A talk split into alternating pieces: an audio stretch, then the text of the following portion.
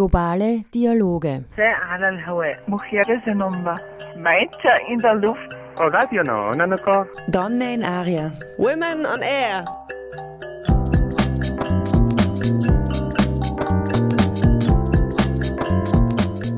Jeden Dienstag von 13 bis 14 Uhr auf Orange 94.0. Immer abrufbar auf www.noso.at.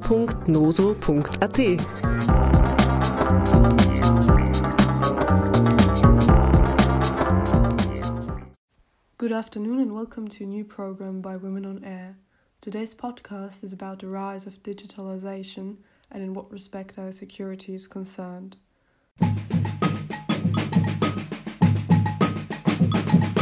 Today's podcast will feature extracts from a workshop called The Left in Security Focus on Digitalization, which was held last year in December. The Transform Europe organization and the Rosa Luxemburg Stiftung from Brussels aimed during a series of facilitated online discussions, which took place from July to December 2020, to utilize the COVID 19 pandemic to relate to actual security needs of the people of Europe and facilitate an intersectional and transnational discussion about security, its conception, and contemporary politics through the lens of today's challenges and social movements. And the series consisted of six workshops in total. In the past five workshops, security with focus on militarization, ecology, racism, and migration and democracy was discussed.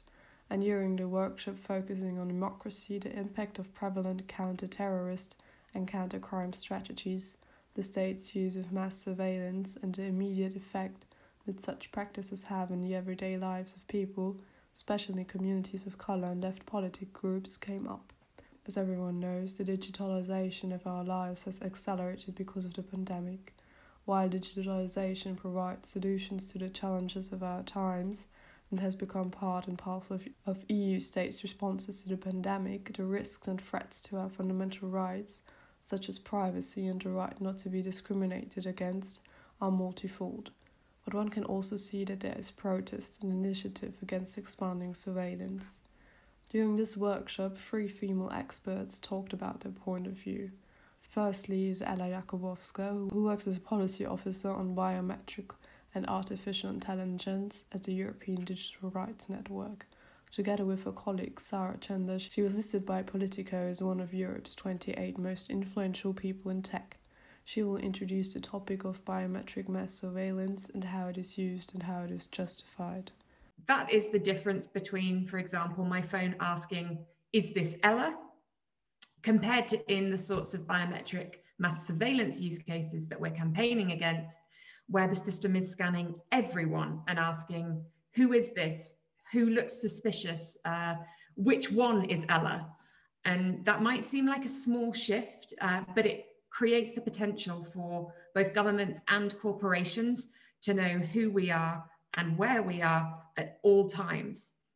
And we often hear actually police forces across Europe claiming that they're using a facial recognition watch list to look for criminals or suspects, and therefore it's not really biometric mass surveillance.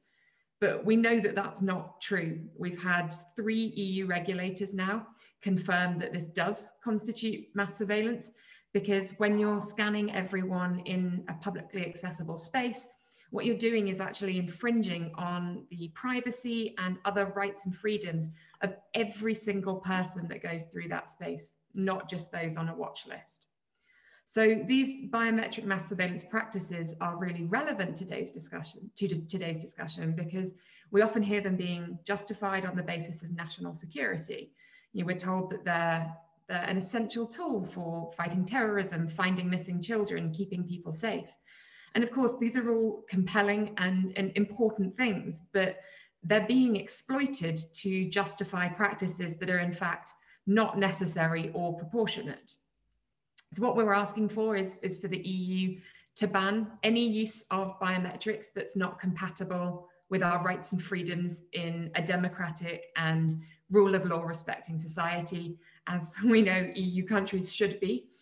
Um, and biometric mass surveillance is a clear example, uh, but as Ms. Konečná uh, noted, there are also things like the use of biometrics and other AI analytics to put people into categories like predicted gender and ethnicity, or to make judgments about their intentions or their emotional state, which can all be highly discriminatory and, and lack a credible scientific basis as well.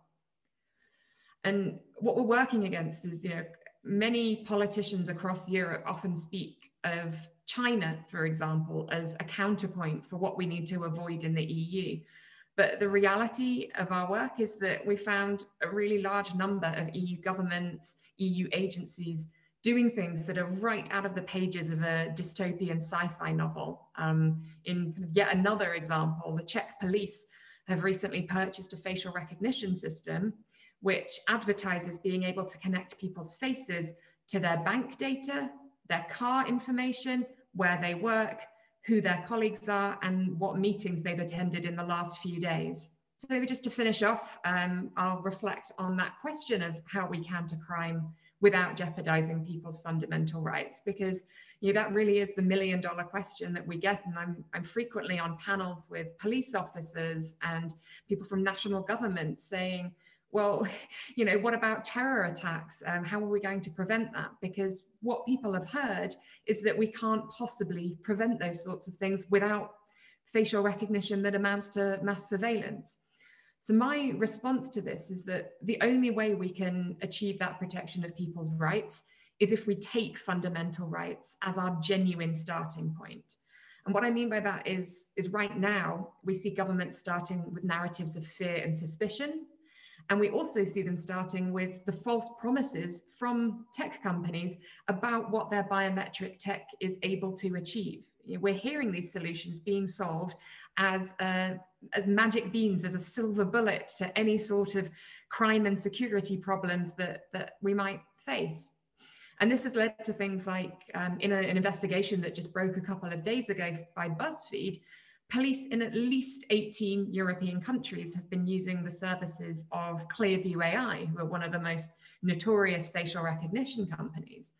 And we've had data protection authorities in Germany already confirm that Clearview AI is illegal in the EU. And yet all these, these countries have been using it, and many of them are doing it on the basis of a free trial. And that's a really common pattern that we're seeing. Um, Huawei, for example, offered free facial recognition infrastructure to local authorities in Italy as a way to avoid transparency rules. Um, and in the Netherlands, this one really gets me, um, we've seen police officers actually offering financial incentives for people, for individual citizens to share footage from their private smart doorbells, which the police have then used to perform facial recognition analysis. And because it's private footage, they've found a loophole and they've done that without following the normal rules on police accountability. And going back to that point on, on fear and suspicion as well, um, I think it's really important to, to point out how this blanket approach to security feeds and is fed by discrimination and xenophobia. I've been working a lot recently with digital rights experts from Roma and Sinti rights groups. And I want to share a quote from one of them. Um, she's called Roxanna Lorraine Witt, and she works on uh, many topics, including biometric mass surveillance. And she said to us, Whose security are we talking about? Romani people's, it is not. And we really do know that whilst any form of mass surveillance treats everyone as a potential suspect, which goes against our right to be presumed innocent and harms us in you know, a huge number of ways, it's especially harmful for minoritized people and communities who are perpetually and unfairly the targets of this surveillance. Um, you know, we've got reports from the EU's own Fundamental Rights Agency showing the systematic racism in policing across the EU um, from just earlier this year. Um, and I'll share some extra resources in, in, the chat when I finished on this. So just to kind of wrap up, um, you know, biometric mass surveillance is sold as this magical shortcut to solving crimes and improving security. But we have scant evidence that it actually works in preventing or combating terrorism or other crimes. And we have vast evidence that it causes severe harm to people's rights. And we know that the reason that police have to work under certain rules when they're performing investigations is to ensure checks and balances on them so that we can stop them from abusing the powers that they have. And another key point that doesn't get mentioned a lot is that the other reason we have these police rules and checks and balances is to make sure that evidence is admissible in court, because that's a really important part of victims being able to access justice. But we now have two EU court cases, one in France and one in the Netherlands, that both show that a facial recognition match cannot be used in court. It cannot be relied on to identify people, and it's just not good police work. So, if we're talking about real justice, biometric mass surveillance is really not the route to get us there. What we need instead is for police to invest in rights compliant investigations and policing methods. Um, in Italy, just recently, we saw the police waste hundreds of thousands of euros buying a facial recognition system that it turned out they legally could not use. Um, but I, I, just want to, you know, reissue the warning that if you were to, to ask people from former Eastern Bloc countries, for example, if they were safer being watched all the time, I think you'd find a pretty compelling argument for the damage that generalized surveillance does to communities and to democracy. You know, we have fundamental rights to protect us from, from state overreach. Um, and it's really important that in, you know, that you know, exceptional circumstances aren't used to justify invading our rights because there's always an exceptional circumstance. And if we did that, we would never have any fundamental rights left at all. So the positive, which is what I'm going to finish on, is that we don't have to start from scratch. We have the EU Charter of Fundamental Rights, which gives us a really good basis to assess with proper evidence whether things are actually necessary and proportionate. And in terms of what the left can do, I think we can offer an alternative narrative which emphasizes how investing in tackling the roots of insecurity and crime, things like social exclusion, inequality, poverty, will be a much more sustainable and progressive solution than mass surveillance and is much more likely to keep us safe than invading all of our lives. In sum, biometric mass surveillance is a clumsy attempt at a security shortcut, and the only winners are the companies whose pockets are being lined with public money as a result. So yes, sorry, I will stop there and hand it back.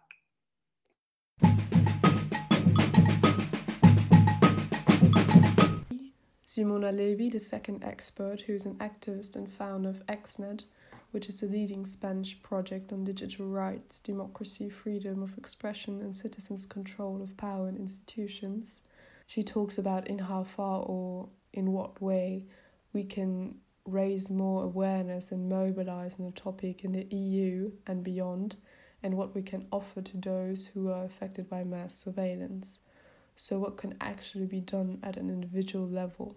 I, I speak in creative English, so really please interrupt me if you don't understand what I'm saying.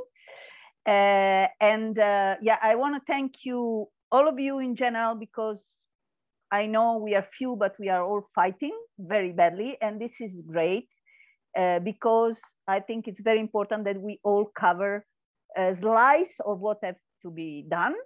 Uh, not, uh, of course, what uh, ECNL does, uh, transfer, but in this very case, for example, we have someone working in the in the legislative, in the parliament field, Ella doing research, and, and I am a member of EDRI, so uh, what she and Sarah and other friend does in EDRI is very important because they kind of catalyze all, all the information so that we can then work in our country. And uh, I say all this because what uh, we are good at in XNet is more to bring this information, this broad analysis uh, with all this data and information to a more a very daily, how we daily uh, or how, uh, which specific case, very simple, not uh, even um, so complicated like that case we can take care of in order so that the, these fight are very uh, in a level, very mainstream level. I say this because um, mass surveillance is not only the fact that there's some uh, nasty authoritarian uh, policy uh, with an intention of surveillance or, or even with a good intention like um, police uh, trying to save us from terrorism and all this. So it's not only about a conscience, uh, a conscience action of mass surveillance or uh, of surveillance of, or using um, artificial intelligence in order to improve those things, but is also a problem because of not doing anything from the institutions. Uh, in particularly, uh, for you to understand better what, I, what I'm talking about, what we are working in this moment in, in Spain is in the fact that in schools, and this is start from uh, family mothers and fathers of very small kids, four years old, nine years old, etc. In schools, not only they, uh, so they have cameras put in school, they all use Google, so they have to sign an authorization in which all the picture of the kids, uh, all the uh, what they do, all the psychological report, everything uh, that is create, done, all the data generate, everything is uh, stored in uh, uh, Google or other or Microsoft or in any case in a cloud which is not owned and which is not sovereign, is not a cloud in which the director of the school can enter and see what's going on and can uh, her or himself destroy the document they are inside, etc., etc. This is, is done massively. Uh, so there is no alternative to that. Uh, not, there is no really alternative to that. The penetration of this is around 70%. Uh, and but the what is more um, extreme is that the politicians that are in charge for education in Catalonia, we work specifically uh, in Catalonia, but in Spain it's the same. But we are in Catalonia, so we work in Catalonia.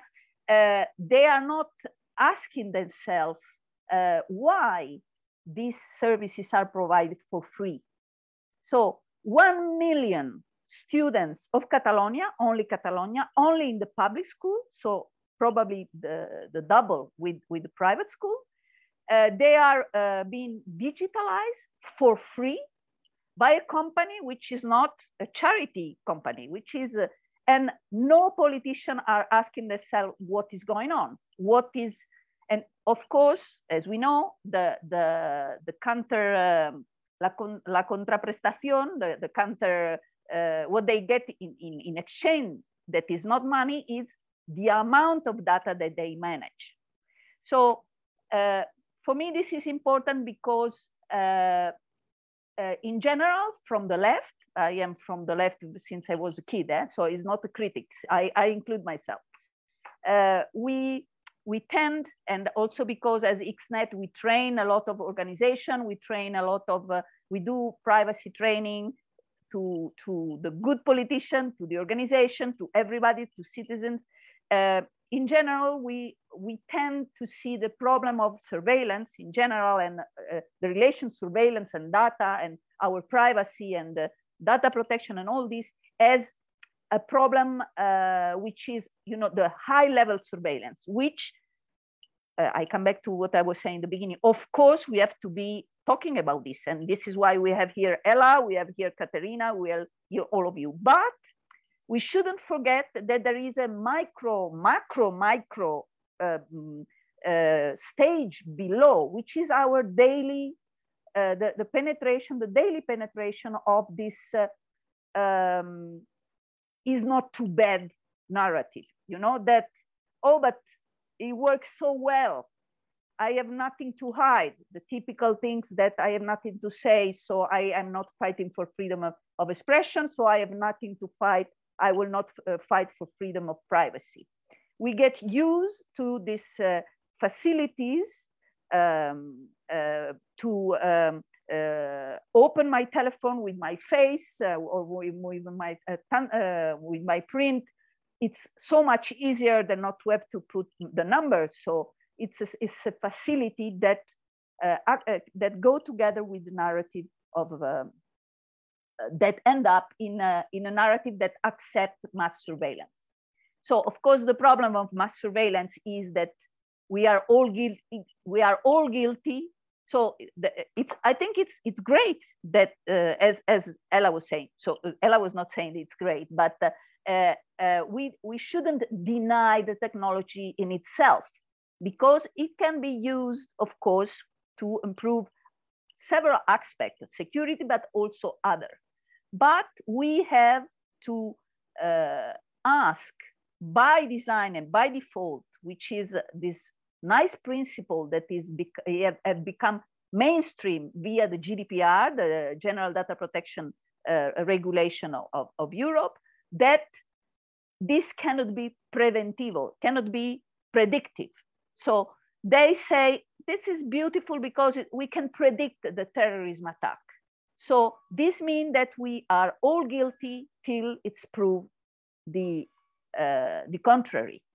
And this is, of course, as we just say, it's of course against the basis of the famous European value, whatever they are. But in any case, we have some piece of charter that uh, that try to define what they are, and so uh, and and these go together with the narrative. So uh, another thing that I want to add uh, about what uh, what um, have to be said is about this idea of uh, it works so someone was saying to me, the, the more efficient um, uh, facial recognition in this case system, I don't say the company because I don't want to do any publicity, but say that you have a, a degree of failure equal of zero, 0 0.04. So imagine, so it's super secure. So imagine if they say to us, okay, airplanes fall down one every zero 0.04. I don't think we will never accept that this, this is a, a measure, a measure of secureness. So we have these collateral damages related to the mass surveillance, which is discrimination, which is uh, um, xenophobia, uh, gender, uh, LGTB discrimination, etc., etc., which are collateral damages that are accepted uh, because it's secure enough. So we should also say that is not secure enough. Um, and to go down to the more, um, again, so this is kind of the, the, the middle part of, of what I want to say. Now I want to get back to the um, really daily use of uh, uh, the, the daily idea around this. So again, um, when we do a, course about, uh, because your question is uh, how we can do, uh, how we can uh, act against, daily act against mass surveillance. And I think we should start from some very basic uh, hygienical habits, which are not relate to all these drones and stuff, because uh, something that that uh, always is very uh, uh, strange for me because I come from Italy and then come to live in Spain and and Spain uh, had a dictatorship uh, for very till very little time ago is that people in Spain were speaking in the telephone like they were never heard. So like there were not possibility for them to be heard and to be uh, uh, contraception of the of the of the telecommunication when you say the statistic, only Telefonica, one of the major uh, telephone company, every year is, is asked by the, by the authority to contracept 40,000 people. 40,000 people, it's a lot of people. 40,000 people. So the possibility that we are, that we are heard for any reason, can be even good reasons. I, I don't discuss the reason. I discuss the fact that we, uh, the society take for granted that this will not happen to them because from the left we tend to say oh the drone the uh, you know the big the pegasus which of course we have to say but we have also to say hey your your telecom company the, the one that you use every day is, is uh, listening 40,000 people every year. So probably you will be heard one day. Or the telephone, the, the, the, the, um, the, the to put a password in your telephone is not because of uh, whatever strange uh, um, uh, attack you can receive is because your boyfriend or your girlfriend can be abusive or your parents can be controlling your telephone. So it's about uh, a daily, uh, a daily respect for your own dignity, for your own privacy. Uh, so there is an important fight so that everybody know the big picture, and there is an important fight so that everybody we start respecting our own privacy without paranoia, just with hygiene. I need to say uh, a, a, last thing, which is um, on, on this, uh, on this uh, subject of uh, uh, big tech in school and no other alternative than to give all our data to big tech, which we are creating uh, now an alternative. We have a very nice project and this will be fixed. Don't worry, in one year we fix this problem, but uh, uh, we have wrote about this project uh, document that is called the binder and, uh, and the exorcist because from the left we also have a responsibility. We have a responsibility that for a very long time uh, we contribute to a bit of a technophobic uh, approach about a bit of this idea, oh, we are all the time hooked to the internet, this is alienating, and uh, and I and I think this is a bit of an autocritic that we have to do from the left, because this idea is pushing people to uh, uh, like with the printing press is pushing people in the arm of the one that say that the internet should be supervised by others. Not this one that they they will know how to use face recognition that they are protecting us because internet is dangerous in itself and this is really related on, on the persecution of, of, the printing press.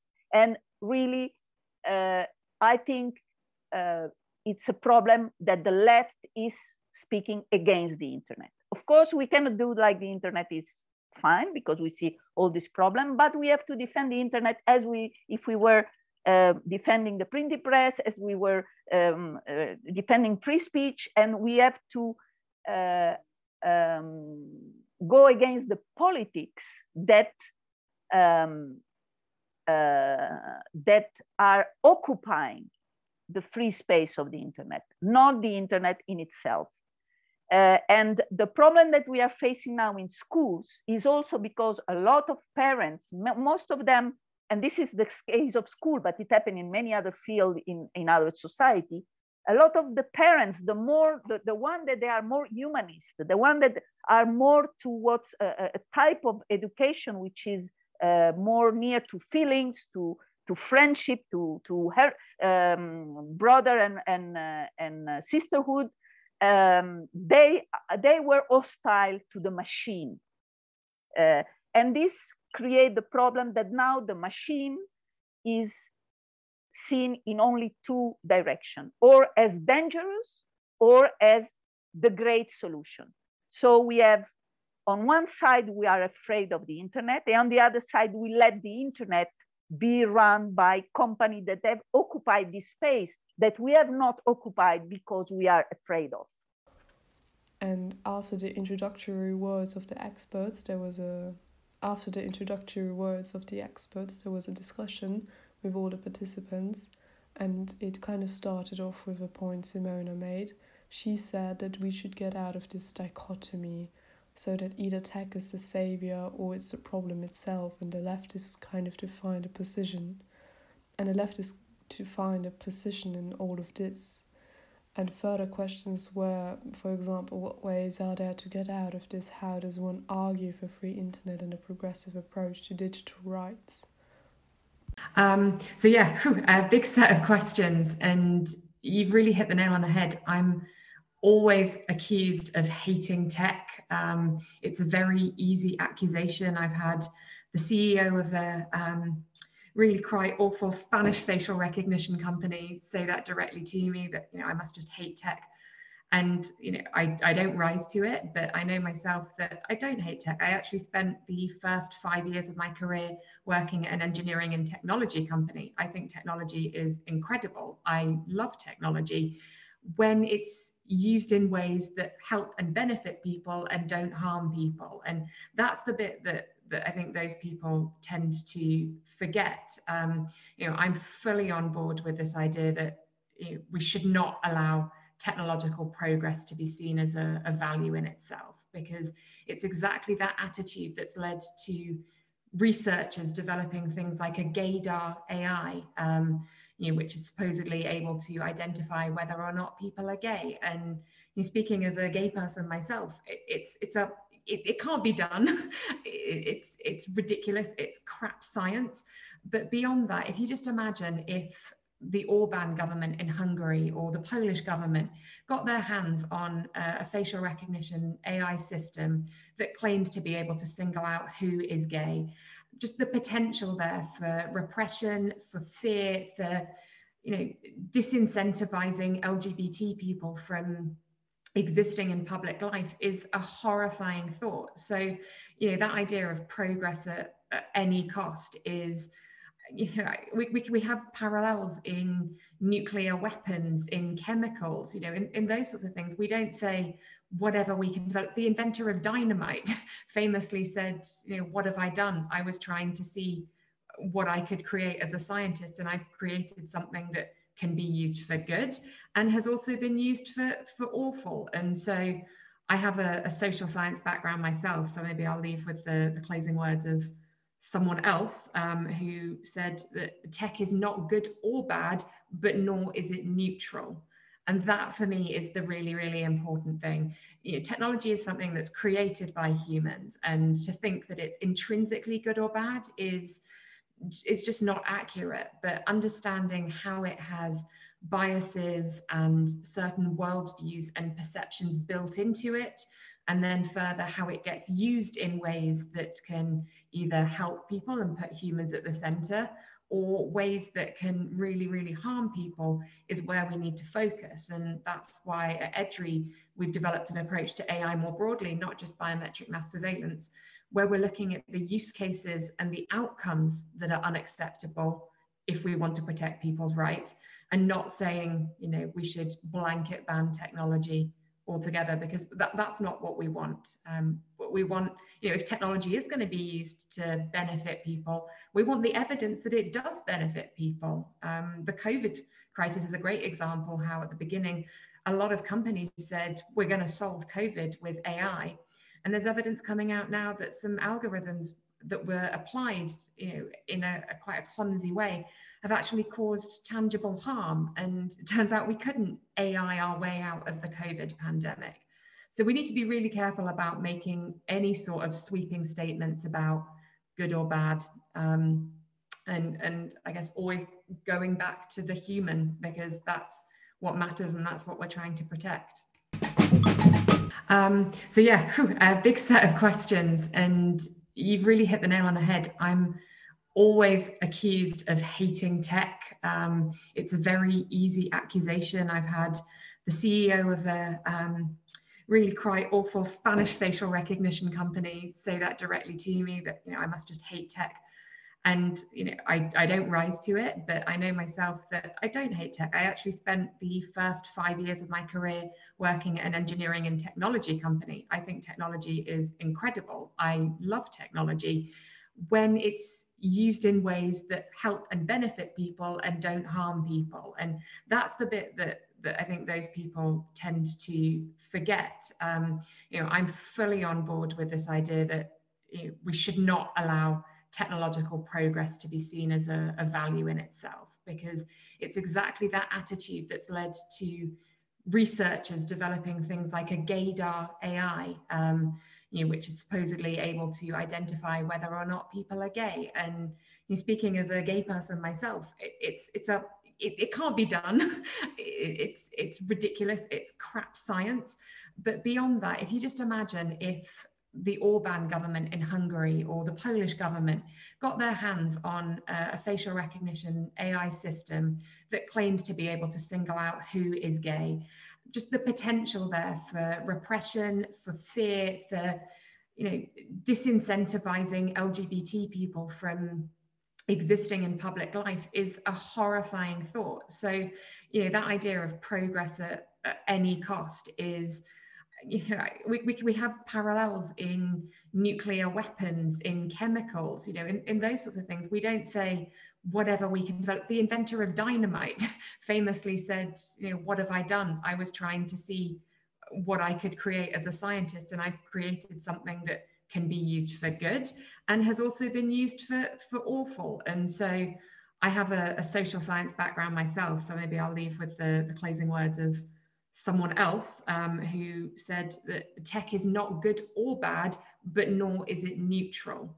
And that for me is the really, really important thing. You know, technology is something that's created by humans, and to think that it's intrinsically good or bad is is just not accurate. But understanding how it has biases and certain worldviews and perceptions built into it, and then further how it gets used in ways that can either help people and put humans at the center or ways that can really, really harm people is where we need to focus. And that's why at EDRI, we've developed an approach to AI more broadly, not just biometric mass surveillance, where we're looking at the use cases and the outcomes that are unacceptable if we want to protect people's rights and not saying, you know, we should blanket ban technology altogether because that, that's not what we want. Um, what we want, you know, if technology is going to be used to benefit people, we want the evidence that it does benefit people. Um, the COVID crisis is a great example how at the beginning,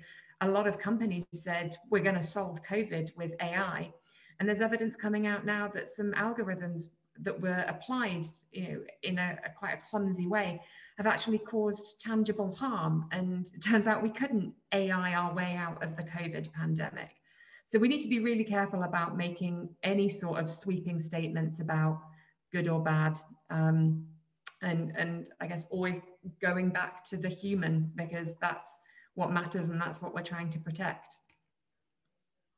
Uh, but uh, yes, uh, it's it's an important question. Yeah, I, I, talk about it. Yeah, that it's very difficult to speak with my colleagues, especially from. so I don't want to say all groups. Maybe the Greens have our position a little bit, but another groups have really another position about the AI and, and security and uh, safety of the people. That means that uh, it's it's a very very difficult negotiations. Uh, in the in the other hand, we have a question for our colleagues uh, for their. Uh, it's very difficult to answer. Yeah, this question I, I give you in the in the beginning of, of my speech, and uh, I think that it's very funny if you see the people that uh, their their opinion is uh, okay we don't want to be so strictly and everything needs to be free and in the hands of uh, of companies and so on and then you're asking okay but how you want to uh, save the people and uh, and then have an answer it. So people usually, I think, uh, have a very positive access uh, from example from from my side from from czech republic have a positive access uh, to the internet and digital digital rights. I think it's it's fine.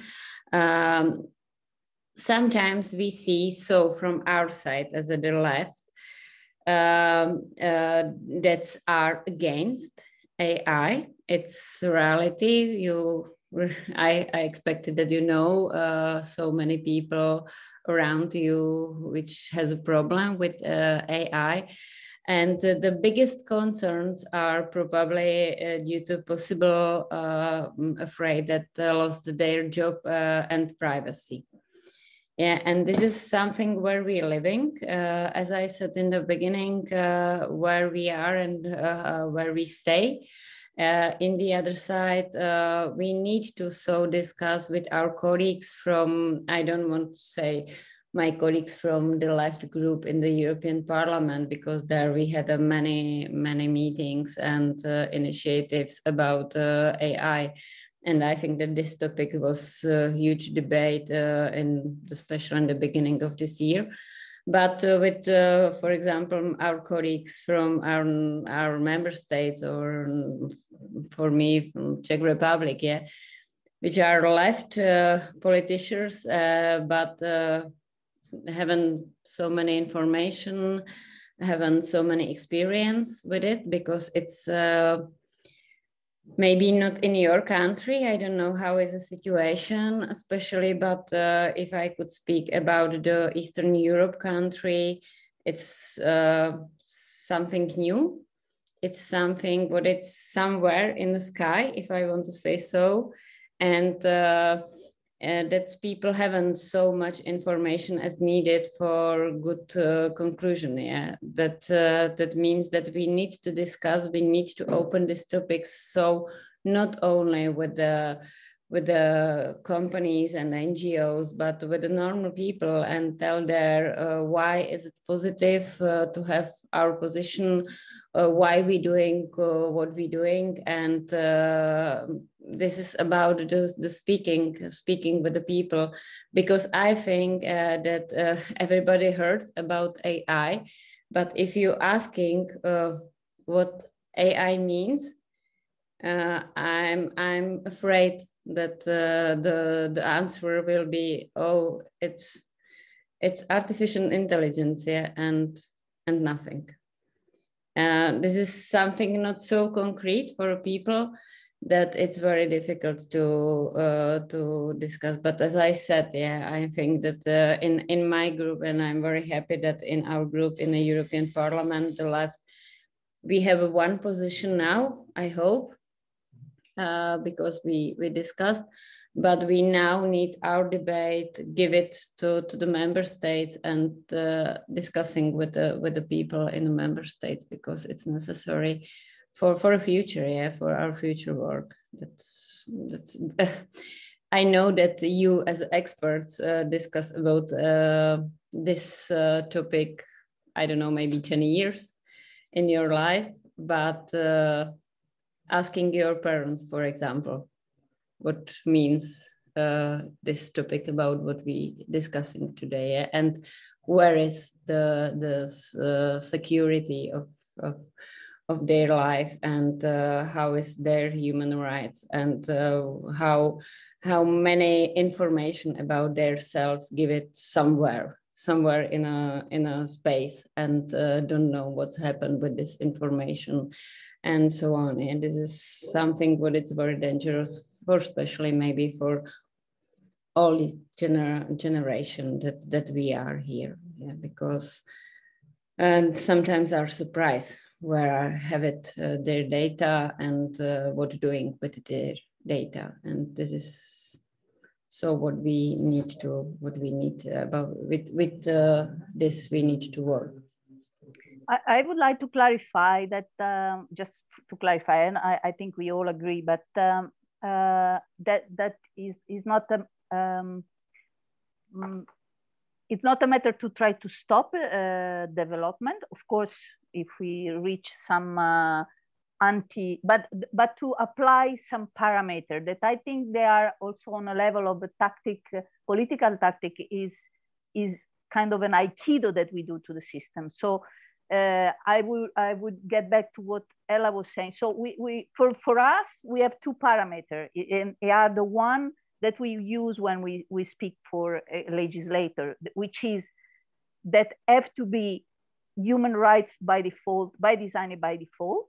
So it's not, okay, we do the technology because technology is wonderful, etc. And then uh, as an opt-in, as an option, then we fix what is wrong with digital, with, uh, with human rights. So we should build technology on the top of this as a, as a ground and also the auditability, which uh, the fact that we can know because also technology is always uh, this again this tech, techno technophobia and techno solutionism. No, we say to the people, "Oh, technology is so complicated." So, but don't worry, it's it's great, but it's so complicated. But uh, as we we say to our politician is, look, you also don't understand technology. So please, since you are the government, you have to know that, for example, algorithms are like recipe. So the recipe, you need to know how much sugar, how much this and that, and then you will have a cake in a way or a cake in another way. So for algorithm and uh, for all this technology, we, the people, need to have transparency on, on, the, on the recipe. And so with these two elements for, for us at least is more easy to to not get no like this politician that say if you if you say that you don't like face recognition then then you hate the technology uh, uh, and we say no we love uh, uh, face recognition but we want a face recognition that have at the at the starting point our rights means our, our privacy so that you cannot apply on people and not on, on animals too. And also that uh, that is understandable and readable for us too.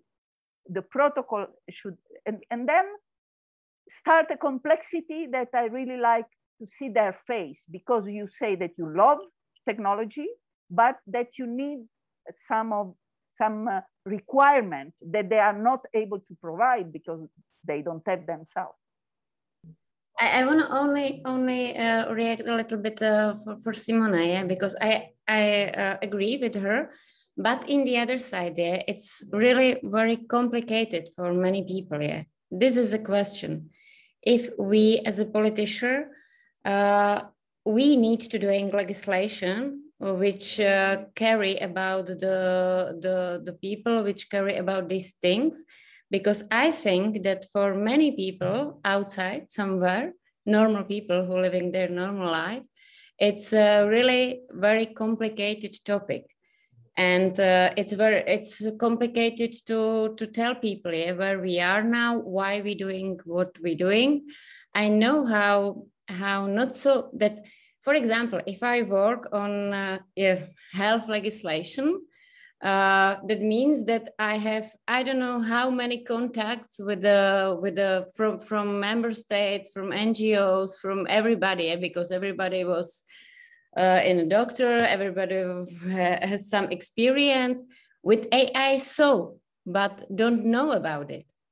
And this is, I think, a little bit trouble, yeah, where we are now, and why it's not so so important topics and some of my colleagues in the European Parliament, not from my part, uh, from my group, but some colleagues, I think calculated with it, yeah, because know that people don't know nothing about it. That means that is there somewhere in under the table and uh, working as as they want, yeah. And I think this is something in which we so need work because it's not about that people don't want, but I understand why it's very difficult for them. I so need to learn this topic first year and it wasn't easy. It uh, was something new for me and I was surprised how many uh, how many hands or how many things is there connected with it. Uh, but in the other side, uh, I think we as a politician, especially a left politician, need to be as a as a people who who will be uh, uh, I don't know uh, how to say as as a guard as a guard of that everything will be okay yeah, for for people down. Uh, that means that it's only my opinion. I want to work uh, and continue work uh, with uh, with this topic. I know that it will be in many many new legislations uh, anywhere. And now what's coming from European Commission, anywhere you can see something what it's similar uh, and uh, what it's connected with AI. But in the other hand, I so understand why for people it's so difficult to understand uh, what it means. I wrote my questions down. Perhaps you can take them into consideration, but um, I think the the the key points we're rotating, and um, it's it's very good. Is again the question whose security we're talking about what does security actual security for for the majority of people mean and whether or not we will reach um, a time where actually being let's say, not uh, subject to mass surveillance will be a privilege only for rich people, like it is now with climate change. You have this crazy, resilient uh, buildings that uh, no hurricane can touch, and a couple of kilometers uh, next door, people are dying from floods, right? So I, I, I guess if we're heading also, I, I would like to ask if if you also think we're heading in, a, in that direction where only rich people will be able to safeguard their privacy, and perhaps a um, couple of thoughts on educational let's say strategies to take uh, people out of this uh, situation where they feel just helpless and they give up and they say okay whatever. I'm not important enough so i don't care if they're surveilling me. How do we how do we counter this kind of narrative so to say?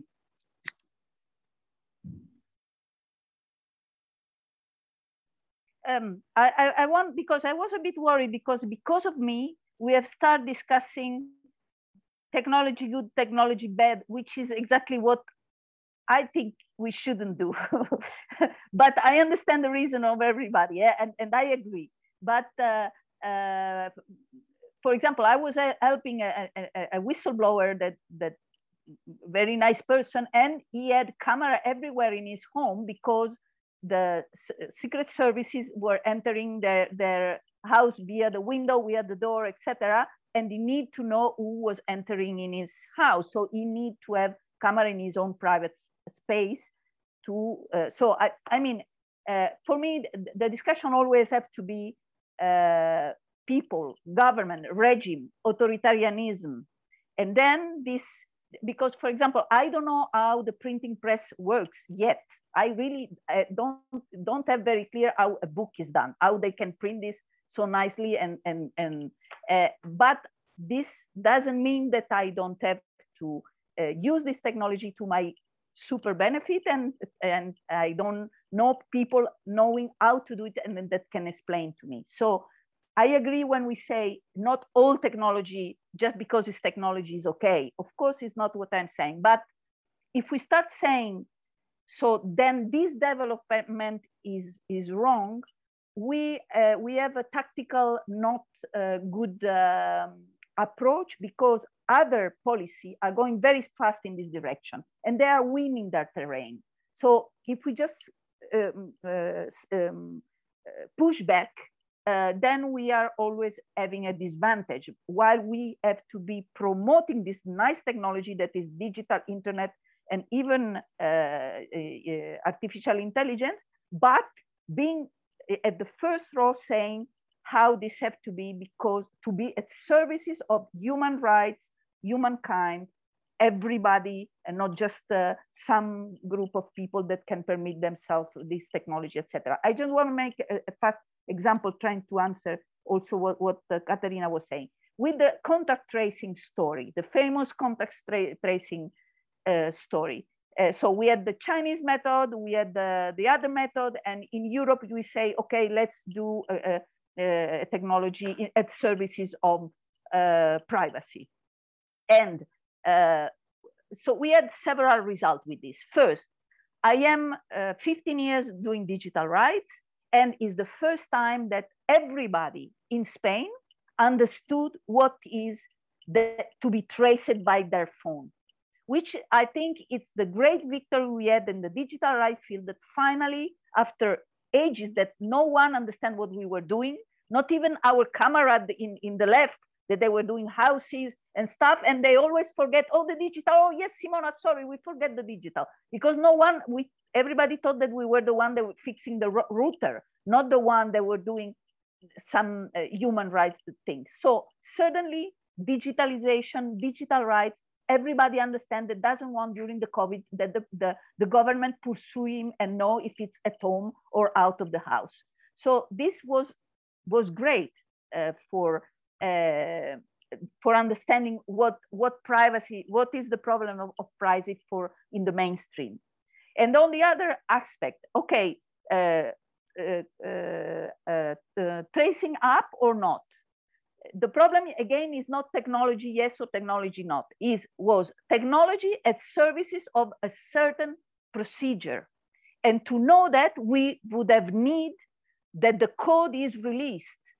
And the code was not released. When google and apple step step in saying we have all the information all the government had to stop doing what they do because we have already everything and we are so nice that we will release the code and when they did so, which, and they were lying because they released a, just a little piece of the code, this was the problem. It was not the problem about tracing or not tracing. It was how we trace, how we trace without violating privacy. And secondly, and to be sure that we trace without violating uh, uh, we need auditability. We need the whole code.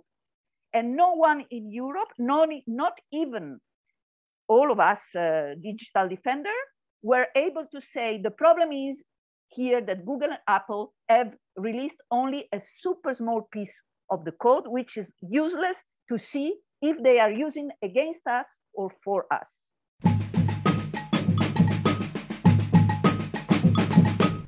This was today's program by Women on Air. Thank you very much for listening and see you next Tuesday.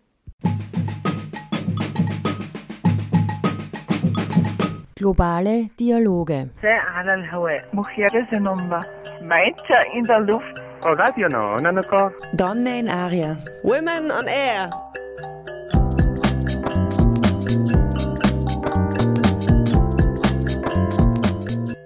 Jeden Dienstag von 13 bis 14 Uhr auf Orange 94.0.